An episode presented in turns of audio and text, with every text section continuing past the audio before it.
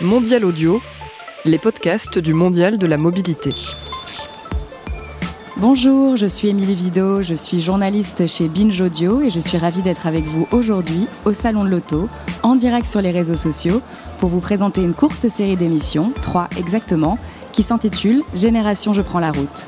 Qu'est-ce que ça veut dire Génération Je prends la route? Eh bien, on va mettre un coup de projecteur sur les interrogations, les comportements, les aspirations de la jeune génération qui prend la route. Ils vivent en banlieue, dans les grandes villes ou dans les petits villages de campagne reculés. On est allé à leur rencontre. On est monté dans leur voiture, on a visité leur garage et on a discuté sur leur canapé. Grâce à leurs témoignages bruts de décoffrage, vous allez voir, on va tenter de répondre à un certain nombre de questions avec des experts. N'ayez pas peur, ils sont très sympas et pas du tout barbants. Des questions qui nous tracassent tous quand on prend notre voiture. Comment j'apprends à connaître mes limites quand je suis au volant? Pourquoi je ne peux pas m'empêcher de décrocher mon téléphone quand je conduis à 100 à l'heure sur l'autoroute? Comment j'arbitre mon désir de liberté avec cette injonction sécuritaire qui pèse sur mes épaules? Quelle liberté je suis prête à sacrifier pour me sentir en sécurité? Bref, vous l'avez compris, on veut libérer la parole sur les nouvelles citoyennetés de la mobilité Ok, c'est un peu pompeux, alors je reformule. C'est quoi être un bon citoyen au volant, à moto, à trottinette ou à roller en France au 21e siècle? Avant de rentrer dans le vif du sujet avec notre dernière émission Liberté versus sécurité, vous n'êtes pas sans savoir que le groupe Massif est engagé depuis 30 ans maintenant dans la prévention et ils avaient un mot à vous dire. On accueille tout de suite Marie-Christine Chardon, responsable du pôle prévention groupe Massif. Bonjour Marie-Christine. Bonjour Émilie. Eh bien oui, effectivement, euh, la Massif, euh, c'est le premier, euh, premier assureur du 4 roues, enfin leader effectivement sur ce marché. Mais très vite, et depuis 30 ans effectivement, nous nous sommes dit que la prévention était vraiment l'autre pan important donc à, travailler avec nos sociétaires. Et justement, compte tenu du sujet aujourd'hui, conduite versus liberté, on, est complètement dans le sujet. Et donc, euh, pour nous, eh bien, euh, ce sont des actions euh, sur les territoires. En moyenne, 1300 actions par an. Mais pas seulement. Au-delà, on s'adresse également, et là, c'est le cas, au millénium, on va les chercher sur les réseaux sociaux, puisque aujourd'hui, on vous, trouve, vous, davantage sur les réseaux sociaux, et là, euh, bien sûr, Binge Audio pour cette journée. Et on a vu qu'au cours de ces trois émissions, eh bien, euh, en fait, les sujets traités ne s'adressaient pas simplement à vous, millénials, mais à tous les publics, jeunes ou moins jeunes, qu'il soit question du téléphone, de la sécurité ou bien de la vitesse, et eh bien, de toute façon, tout le monde est concerné. Merci Marie-Christine. Alors passer le permis, prendre le volant, tailler la route, c'est aussi éprouver son premier sentiment de liberté et d'indépendance à 18 ans. Vitesse, ivresse, sentiment d'hyperpuissance, amour du risque sont souvent étroitement liés à la voiture. Mais comment arbitrer son désir de liberté avec cette injonction sécuritaire? Quelle liberté les millennials sont-ils prêts à sacrifier pour être plus en sécurité? Chacun possède ses propres valeurs, sa représentation du monde qui l'amène à choisir un équilibre. C'est ce que nous allons découvrir aujourd'hui avec notre invité Albert Moukébert, docteur en neurosciences et psychologue clinicien. Bonjour Albert. Bonjour. Ça va bien? Ça va et toi? Ça va super, merci. Alors, merci d'être avec nous aujourd'hui en direct du Salon de l'Auto et sur les réseaux sociaux. Alors, toi, Albert, euh, j'imagine que tu conduis Oui. Et euh, quand tu conduis, tu joues plutôt la carte de la sécurité ou tu éprouves ta liberté au volant? Euh, Ça dépend. Je pense que la conduite, c'est quelque chose qui, a plusieurs fonctions. Ça peut être des fonctions utilitaires. Par exemple, je dois me déplacer pour venir au salon de l'auto faire un podcast.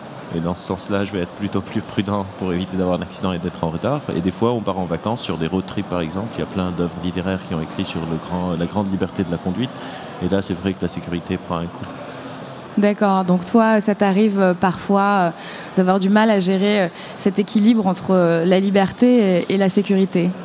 Oui, j'imagine que ça nous arrive tous euh, selon les contextes. D'accord. Alors finalement, est-ce qu'on est vraiment libre au volant? C'est la question qu'on se pose euh, aujourd'hui. Et je vous propose d'écouter le témoignage d'Hugo, 31 ans, peintre industriel. Il a son permis depuis 10 ans et il nous emmène dans sa voiture sur son trajet pour aller faire ses courses. Et surtout, il nous explique quel est son rapport à sa voiture. Sécurité ou liberté, vous allez voir, son cœur ne balance plus. Écoutez. Je vérifie si j'ai la clé avec moi elle est là. Euh, souvent, euh, je mets, le, je mets le contact avant de mettre ma ceinture. Bon, heureusement, maintenant, il y a des petits bips pour nous rappeler de bien mettre la ceinture. Je vais faire les courses. Aujourd'hui, je ne travaille pas, donc euh, c'est juste un petit trajet pour aller au supermarché. Est-ce que la liberté pour vous c'est important euh, au volant Quelle liberté on a, franchement. Quelle liberté on a. Euh, J'aime beaucoup ne pas avoir ma ceinture, mais la ceinture bip si vous ne la portez pas. Donc euh, il y a déjà celle-là. Pourquoi vous aimez ça? Pourquoi j'aime ça? Alors, euh, bah, je sais pas. On se sent, euh, on se sent plus libre. euh, on se sent, je sais pas, plus à l'aise. C'est culturel un peu. J'ai été un peu élevé comme ça. On peut s'arrêter en fait plusieurs fois, monter, descendre de sa voiture rapidement. C'est un peu absurde dit comme ça, mais mais c'est la sensation. hein. C'est plus la sensation qu'autre chose. Donc voilà, conduire euh, sans la ceinture, conduire avec euh, la musique forte. Donc voilà, c'est ça les libertés qu'on peut prendre. euh, et où en ville, on est quand même obligé de, fa- de- de faire attention. Alors je vous avoue, voilà, cette liberté-là, je vais la prendre quand je suis en vacances, dans des endroits un peu plus déserts, quand je suis en Corse, quand je suis dans l'arrière-pays. voilà. Où on va conduire en tong avec, avec les fenêtres ouvertes, une musique très sympa et, euh, et sans ceinture de sécurité parce qu'on va juste au village d'à côté. euh, pour aller se balader. Ou alors on est à 4 sur la banquette arrière. Et ça, ces jours-là, vous, vous vous vous le dites Vous vous dites, bon là, euh, je, je suis en dehors des règles, mais tant pis. Oui, oui, ouais, ouais, ça arrive. Ça arrive qu'on prenne en compte le montant de l'amende euh, qu'on va prendre et, euh, et qu'on jauge euh, le nombre de points qu'on va perdre. Donc, euh, au fur et à mesure des années, on, se responsabilise. Mais euh, demain, si, euh, si je suis à l'étranger ou si euh, je suis en vacances et que je sais qu'il n'y a pas trop de radar dans ce coin-là ou qu'il n'y a pas euh, trop de police, bah oui, là, je vais reprendre mes mauvaises habitudes et, conduire sans ceinture et décrocher mon téléphone portable. Mais il n'y a pas photo. la liberté, vous l'aurez en voiture sur un circuit, la route en général, que ce soit l'autoroute ou rouler en ville. C'est vraiment trop dangereux pour se permettre ce genre d'écart. Qu'est-ce qu'il fait lui? Mais dégage Elle a fait un petit signe de la main, mais elle a arrêté en plein milieu de la route avec les fameux warnings. Parce que à Marseille, voilà, une fois qu'on a mis les warnings, on peut se permettre de bloquer une rue. Est-ce que je suis bien dans ma voiture? Euh, Pas plus que ça. Ça dépend de où je vais, en fait. Ça dépend de ma destination, si c'est une destination qui me plaît. Mais sinon, conduire pour conduire, non, ça me plaît pas. Je suis toujours mieux en position passager, à choisir la, station de radio qu'on va écouter euh, ou à lancer les sujets de conversation. Mais euh, non, parce que euh, c'est beaucoup de responsabilités et une attention constante pour ne pas faire d'erreurs et ne pas perdre de points, et puis pour ne pas être dangereux pour mes congénères. Alors quand on écoute euh, le témoignage d'Hugo, on comprend que la voiture représente plus euh, tellement la liberté, mais aussi beaucoup de contraintes, beaucoup de peurs. Euh, Est-ce que tu penses que le cas d'Hugo est isolé ou tend à se généraliser aujourd'hui, Albert? Je pense que ça tend à se généraliser par un effet très mécanique qui est l'effet d'habituation. C'est-à-dire, en tant qu'humain, on est très attaché tout le temps à la nouveauté. Je ne pense pas que la réduction de la liberté passe juste par le radar ou par la ceinture de sécurité. Je pense que le fait que la voiture soit devenue tellement commune fait en sorte que ça perd un peu de sa magie. C'est-à-dire c'est devenu vraiment, un- on, on appelle même, il y a des voitures utilitaires, c'est-à-dire qui ont une fonction, alors que la liberté par définition c'est plus sans cadre. Hmm. Et on a vu ça avec plein plein de technologies. À un moment, se déplacer à cheval, c'était peut-être le signe de la liberté comparé à marcher. Et après, la voiture était le signe de la liberté comparé euh, au cheval. Et maintenant, des fois, on utilise l'avion. L'avion, pendant longtemps, c'était le, le- l'optique ultime. Et aujourd'hui, à l'ère du 21e siècle, on est maintenant en train de parler de l'espace. Parce qu'on voulait aller sur Mars. Et je pense que ces déplacements de, de fonctionnalités, de nouvelles technologies qu'on invente, mais ben, à une époque, la voiture, c'était la plus nouvelle technologie qu'on avait, euh, automatiquement implique une habituation et donc un retour à la normale et donc quelque chose de moins spécial. Mais je pense pas que c'est juste si on met une ceinture ou s'il a un code de la route ou euh, qui va enlever de la liberté. C'est vraiment cette notion de j'utilise ma voiture pour aller au travail, pour aller faire, comme dans, le, euh, reportage que vous vient d'entendre, pour aller faire les courses. Il n'y a rien de magique, je veux dire, pour euh, d'aller euh, fa- faire ses courses. Et donc là aussi, je pense que le contexte et le temps joue beaucoup. Quand on a 18 ans et qu'on a accès à une voiture, au début, on est vraiment hyper excité, on a envie d'emmener tout le monde. est-ce que tu as envie que je t'accompagne quelque part? Ouais, je t'accompagne, etc. À partir de 24-25 ans, c'est genre, oh mon Dieu, est-ce que je vais prendre un Uber? Et à 40 ans, c'est genre, je veux pas voir de voiture. c'est vrai. Et du coup, euh, il y a aussi cette notion de temporalité, de différentes vies qu'on a avec nos voitures. Moi, je me rappelle, ma première voiture, limite, j'en étais amoureux. Aujourd'hui, euh, je fais de l'autopartage, j'ai même pas ma voiture. Je prends un City Scoot ou je prends l'équivalent de ce que Autolib, genre par quoi va être remplacé Autolib. Et, on voit ça. Mais aussi, il faut séparer la voiture en ville et quand on est dans des régions euh, plus pittoresques. Quelqu'un qui prend une route très belle euh, tous les jours, c'est sûr qu'il a une différente notion d'être coincé sur le périph' à Paris. à 19h, on a juste envie d'arriver chez soi. C'est tout à fait vrai. Alors, en t'écoutant, on a bien compris que liberté et sécurité sont quand même deux aspirations sous tension, particulièrement quand on est jeune et avant 25 ans. Et euh, augmenter euh, l'une euh, revient toujours à diminuer l'autre, mais est-ce que la nouvelle génération en a vraiment conscience? Est-ce qu'on peut en avoir conscience d'ailleurs avant de, avant de commencer à vieillir, comme tu l'expliquais Albert Notre reporter Maude de Carpentier s'est rendue dans une auto-école. Elle a rencontré Sma Ali, 20 ans, 8 heures de conduite au compteur et étudiante en première année de médecine à Marseille. La jeune fille doit passer son permis dans deux mois. Et est-elle déjà prête à s'affranchir de certaines règles pour le plaisir d'être libre au volant? On l'écoute. Je suis censée passer le permis euh, dans peut-être deux mois. Alors, est-ce que vous aimez bien conduire? Oui, j'aime beaucoup conduire. Ben, je sais pas, c'est gratifiant, on va dire. Prendre des transports en commun, c'est pas forcément euh, ce qu'il y a de mieux. Beaucoup de gens, pas trop être collés. Voilà, c'est mieux d'être dans sa voiture, quoi. Ça nous, ça nous contrarie rien du tout, en fait. On la prend quand on veut, on va où on veut, on fait ce qu'on veut, en fait. Je poussais la liberté. Mais euh, la voiture, ouais, c'est top. Au volant, je suis, euh, très speed.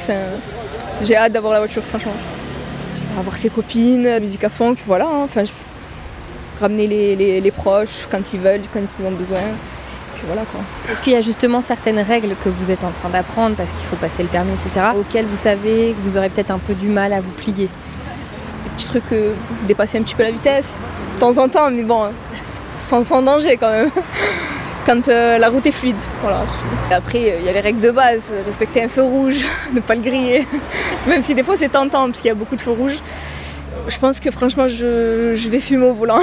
je vais être honnête, je vais fumer au volant. C'est pas interdit, mais c'est déconseillé. Enfin, normalement, il faut avoir les deux mains au volant. On ne doit pas avoir une main prise ailleurs. Mais voilà. Les autres occupants de la route, par exemple les vélos, les motos, tout ça, Comment vous voyez le, partage de la route avec eux C'est un petit peu compliqué, mais surtout qu'on est à Marseille. Et un petit peu, je traverse quand je veux. J'essaierai pas de pas tuer de personne, mais ça va être compliqué. Surtout que moi, je suis une personne, je me connais. Si j'avais une personne comme moi qui traverserait devant moi, euh, je peux pas. Je peux pas. moi, je traverse quand j'en ai envie. Et du coup, si j'ai une personne en face de moi qui est comme moi, ça va être très compliqué. mais on va gérer, on va gérer. Alors, en écoutant le témoignage de Smaali, on comprend que se déplacer librement, rapidement et sans effort prime sur la sécurité. Donc, elle, elle a carrément envie d'aller voir ses copines avec la musique à fond, euh, dépasser la vitesse, alors sans danger, ça c'est tout un concept, hein, parce que moi j'ai pas bien compris comment on peut dépasser la vitesse sans danger, mais apparemment elle, elle a compris. Euh, fumer au volant, griller des feux rouges, c'est tentant, ok. Est-ce que c'est un peu flippant comme témoignage, euh, ça, Albert? Pas tellement. Ah, d'accord. Explique-nous pourquoi. Parce que euh, c'est un truc, beaucoup de fois, beaucoup de fois quand on veut expliquer les choses, on a tendance à juste regarder les comportements des personnes. Mais il faut prendre en compte aussi l'intention. C'est-à-dire, je reviens un peu à ce que je disais avant, c'est un truc qui est nouveau. Et quand on, quand on a quelque chose de nouveau, on a tendance à aller dans l'excès. C'est la même chose pour l'alcool. Et, et en plus, il y a un facteur biologique, c'est que dans notre cerveau, quand on est ado, les structures qui, qui mesurent le risque ne sont pas encore assez développés. C'est pas par hasard que la majorité des manifs, c'est des jeunes qui le font. C'est pas par hasard que la majorité des changements sociétaux, c'est des jeunes qui les font parce qu'ils ils mesurent moins biologiquement la structure vraiment qui va, qui va gérer et anticiper un accident ou quelque chose de grave n'est pas encore complètement développé. C'est pour ça que, par exemple, à 17-18 ans, vous allez dans les manèges, vous faites les grands 8 et tout ça. Et à partir d'un certain âge, vous dites, genre, pourquoi est-ce que je faisais ça? Genre, c'est flippant, non? Et du coup, c'est flippant quand on regarde la chose de l'extérieur, mais ça ne veut pas dire que c'est pas important. C'est très très important d'éduquer à, la sécurité routière et, de sensibiliser la jeunesse. Mais il faut aussi être réaliste et comprendre qu'il y a une certaine partie où on peut être flippé, mais quelque part c'est un passage obligatoire. Et au final, on s'en sort pas si mal. C'est-à-dire, dans ce qu'elle dit, elle n'est pas en train de dire je ne veux pas mettre la, ceinture, euh, je vais me bander les yeux et aller conduire à 200 km/h. C'est quand même genre je vais fumer au volant.